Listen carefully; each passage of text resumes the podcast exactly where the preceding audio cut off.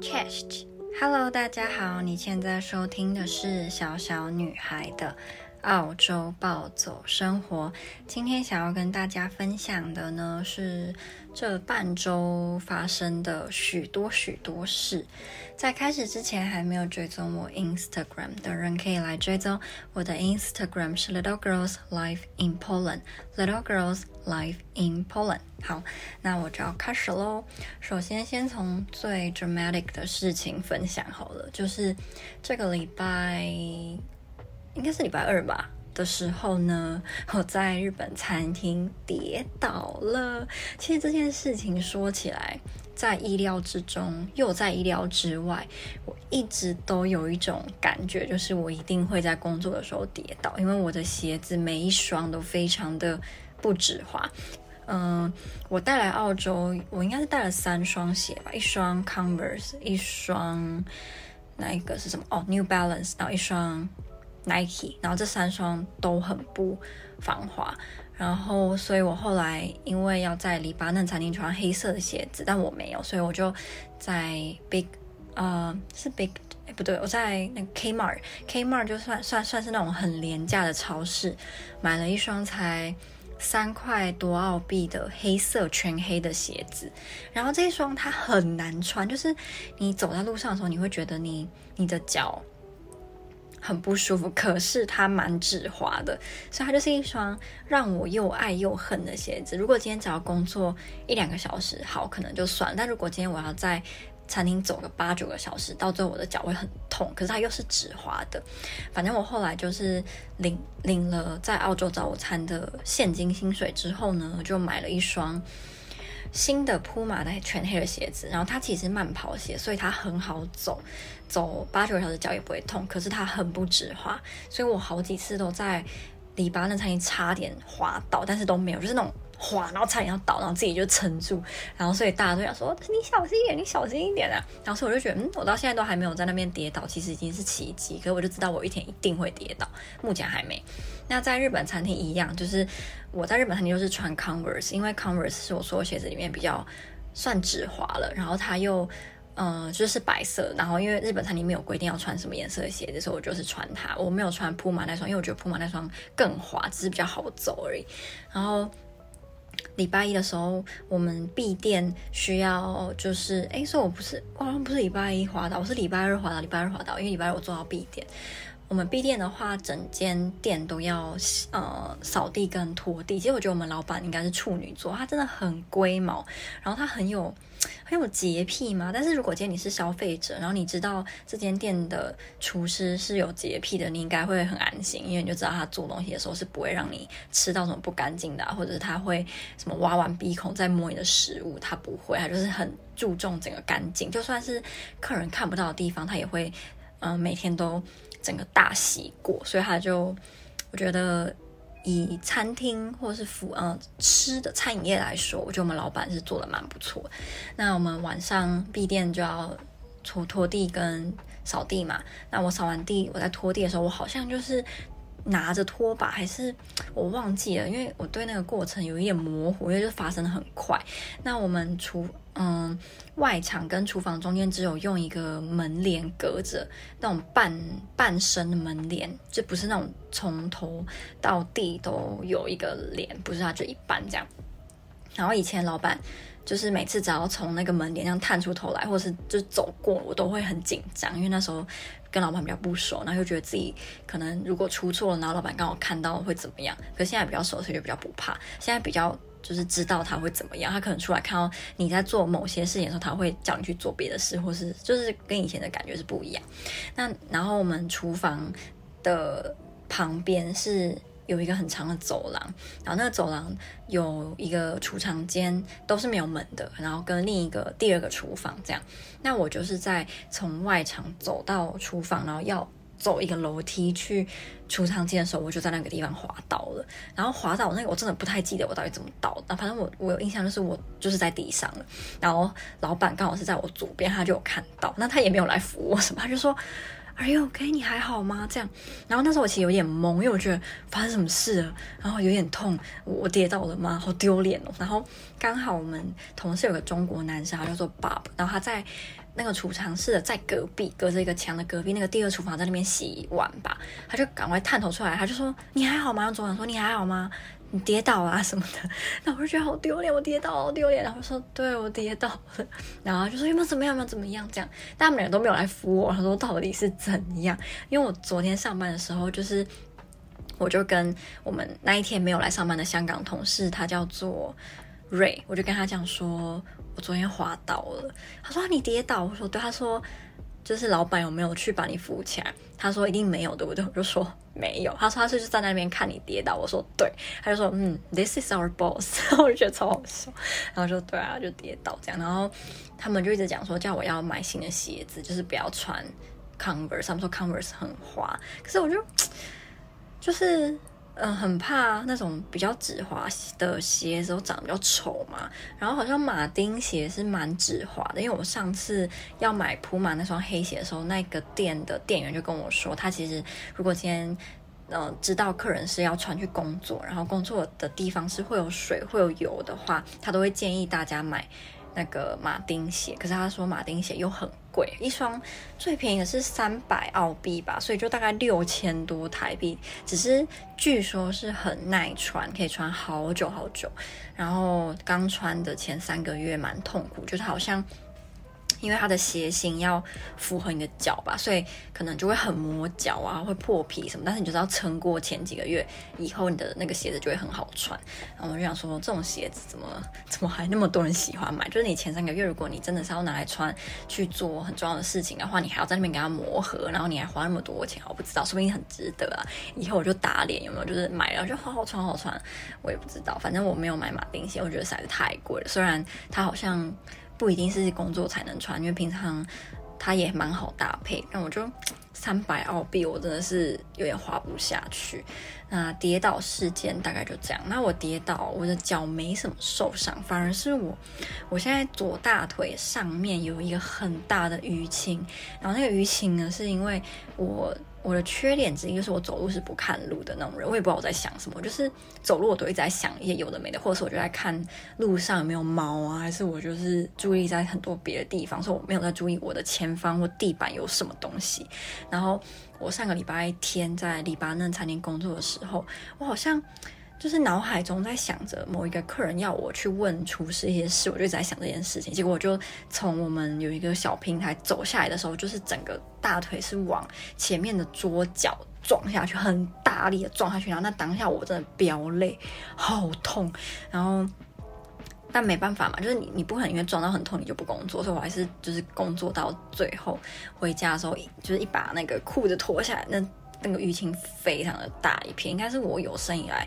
最大的淤青 是就是撞到左脚那一大块，那现在它还在。现在如果就是轻轻碰到也蛮痛的，是不知道到底多久才会好了。那我那次摔倒，呃，就是在我身上留留下来的伤，就是手臂上有那种刮，嗯，那个叫什么，就是摩擦到的淤血吧，但它没有很痛，然后也还好，所以那个跌倒就比较心灵上面吓到大于身体受的伤。这样，那我到底什么时候才会去买止滑的鞋子呢？我也不知道。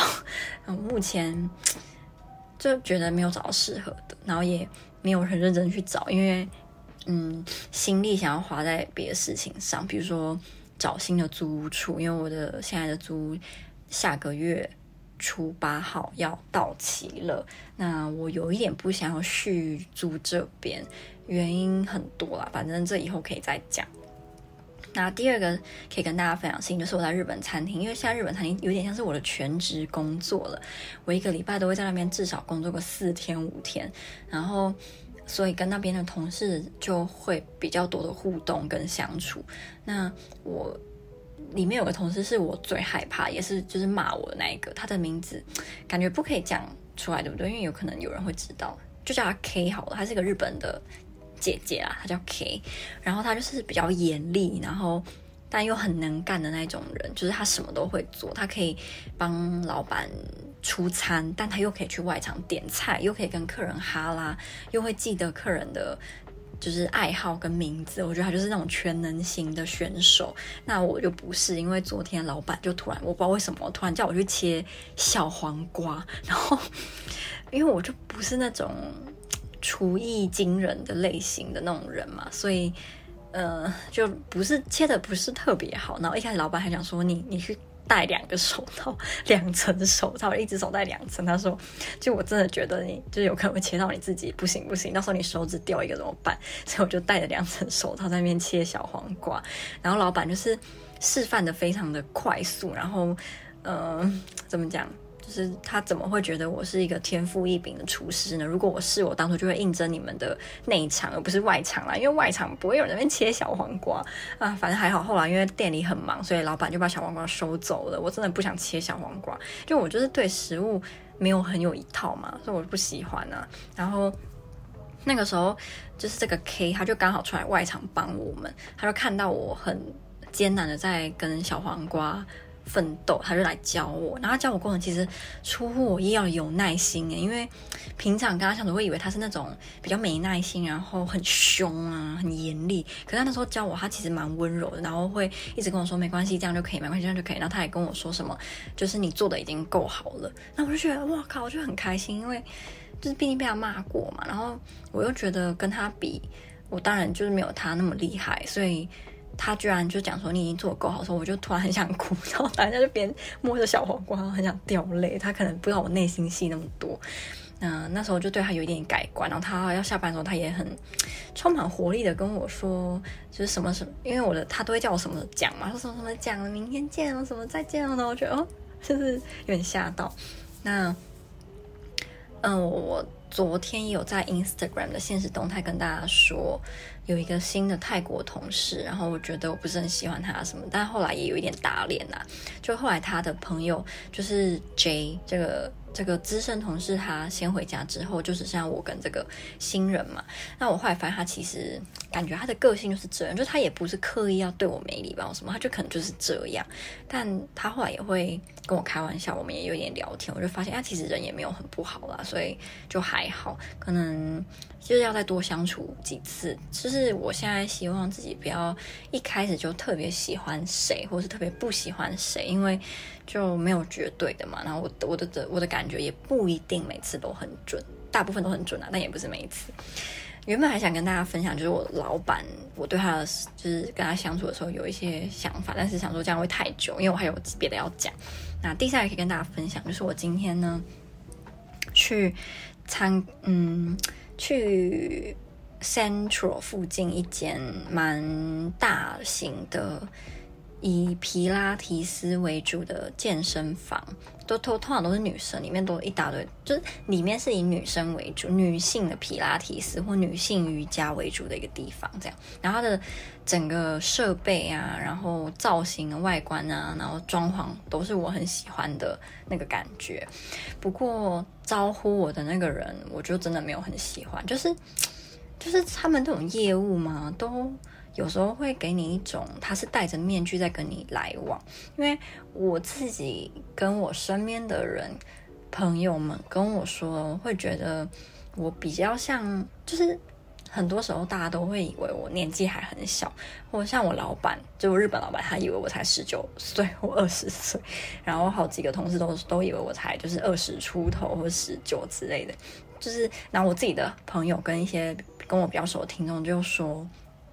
因为我的个性比较直接嘛，就是我自己也觉得我比较没有戴那个面具在跟任何人相处，我顶多会有墙，嗯，我可能会给你一道墙，然后我比较冷漠冷淡，但是我不会装，对，我我自己觉得我是这样的人，但那个那个业务跟我讲后，我就觉得他是戴着一层面具在跟我很外向活泼的来往，然后就很。有点假吧，然后他讲话的时候又会让我有点不舒服。比如说，他问我有没有运动习惯，然后我跟他说，我去年有有大概半年的时间，我每我几乎一个礼拜都会规律运动个四到五天。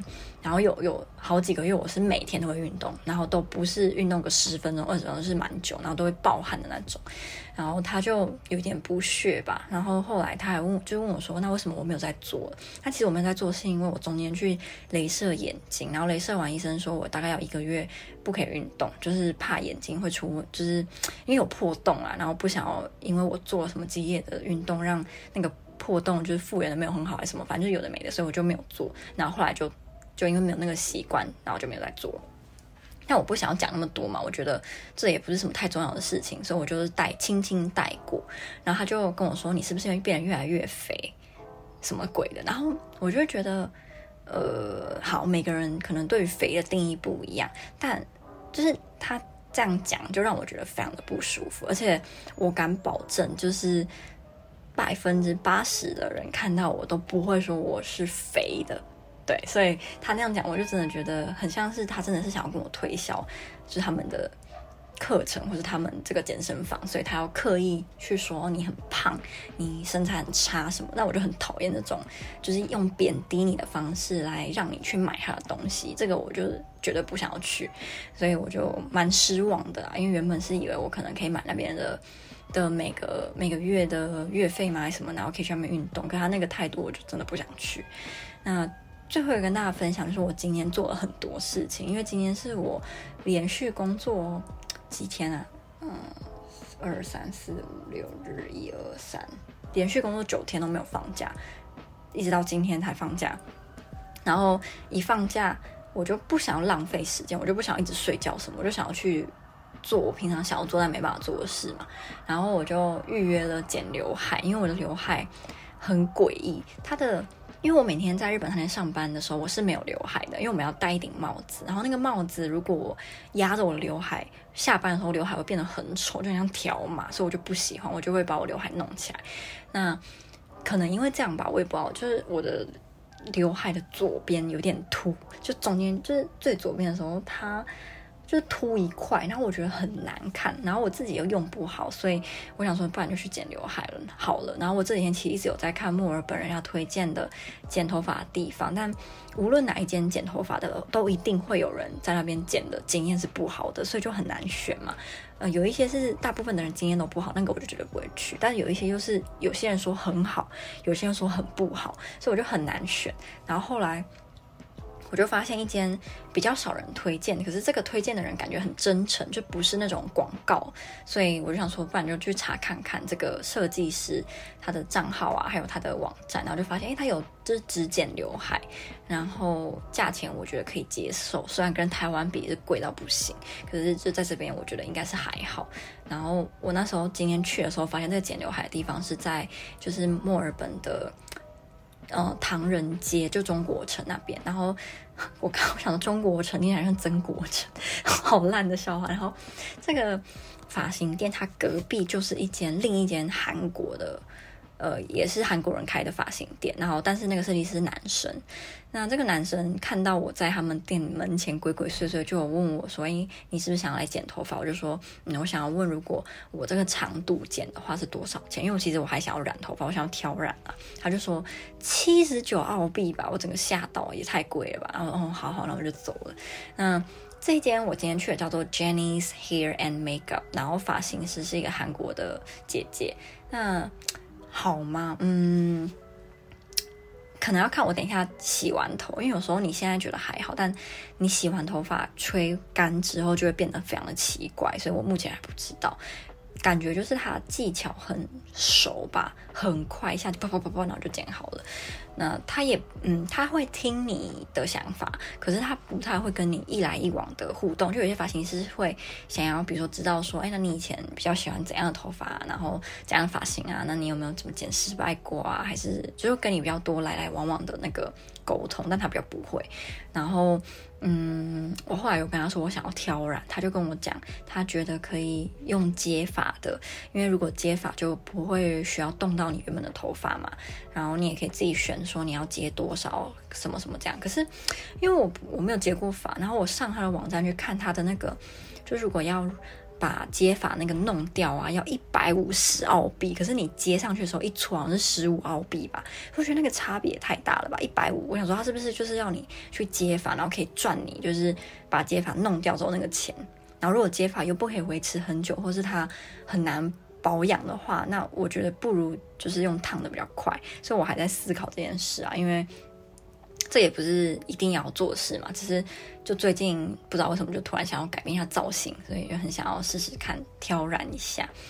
然后再跟大家分享倒数第二件事，就是我今天呢去做了足部按摩。我其实想要做按摩很久了，因为我之前就常常看到有人分享他在澳洲也是做那种比较劳力的工作，然后就身体会比较嗯累嘛，然后有时候脚很酸啊不舒服。可是他就会去定期按摩，然后按摩完整个人就会很像活过来一样。我想说这么厉害，是我也是最近一直有在看墨尔本人家推荐的按摩店，那跟剪头发一样，几乎每一间都会有人推荐，有人又不推荐，所以就反正就很难呐、那我反正我今天去的那间是。没有人推荐，但也没有人不推荐的那种比较平平无奇的吧。那整体感觉也是还好，就是蛮舒服的。但那个阿姨很夸张哦，她不知道是不是因为太累还是怎样，她居然按到睡着诶。然后是我我自己有一点快要睡着，然后发现怎么被按的那个力道越来越小，我就打开眼睛看那个阿姨怎么要睡着了，我吓到了，是嗯，她是要睡着了吗？然后她好像有发现我在看她的时候就醒过来，然后就继续就是按这样。我觉得这件事情也太瞎了吧，我发现蛮好笑的。然后也蛮她蛮细心，然后她的力道我觉得对于我这个怕痛新人来说是很友善的，因为我真的很怕痛又很怕痒。不好意思，因为我住在大马路边，所以比较多奇奇怪怪的声音。好，那反正这个阿姨，我觉得我以后可能会想再给她按按看，但我想要挑战全身的油压或全身的指压，就不不光只是脚，就是。我上次做全身是在台北，跟我好朋友去的，然后那时候就印象蛮好，因为觉得好舒服，真的好舒服。如果你遇到的按摩师又很会按的话，所以我想说我现在比较比较劳累，用体力在赚钱嘛，所以偶尔犒赏一下自己去去放松一下，应该是还好啦。那。最近的事情大概就是这些，我也讲了好多了，希望大家会觉得有趣喽。然后，如果你之前有在澳洲啊，也在墨尔本，你有什么推荐的发型店、发型师或是按摩的地方，都很欢迎，不是很欢迎啊，会，我很感谢你跟我说，需要非常需要真诚、真实的推荐。那今天的分享就到这里，我们下支 story 或 podcast 再见，拜拜。